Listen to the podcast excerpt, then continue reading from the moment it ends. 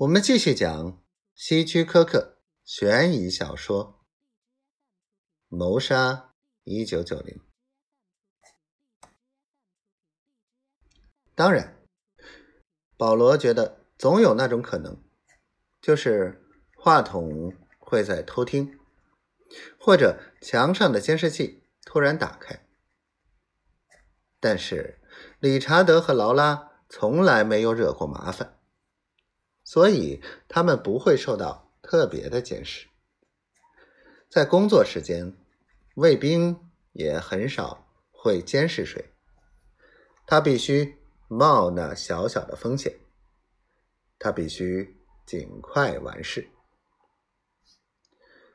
谢谢，理查德说。但他的心思不在卡洛尔身上。你来了。快看看这个小东西！他从凳子上下来，让保罗上去看。保罗敷衍的看了一眼，故意转了一下显微镜。我什么也看不见，他说。理查德耐心的过去重新调整显微镜。他宽宽的背背对着保罗。注意力全在显微镜上。保罗从衬衫下抽出刀子，看准了，一刀捅进去。理查德吃惊的哼了一声，双手抓住桌子。保罗抽出刀子，站在一边，看着他的受害者倒在地上不动了。最后，他仔细的。在理查德衬衫上擦干净刀子，迅速离开化验室。没有人看见他离开。在他捅死理查德三八三三后四分钟里，他来到数字计算中心。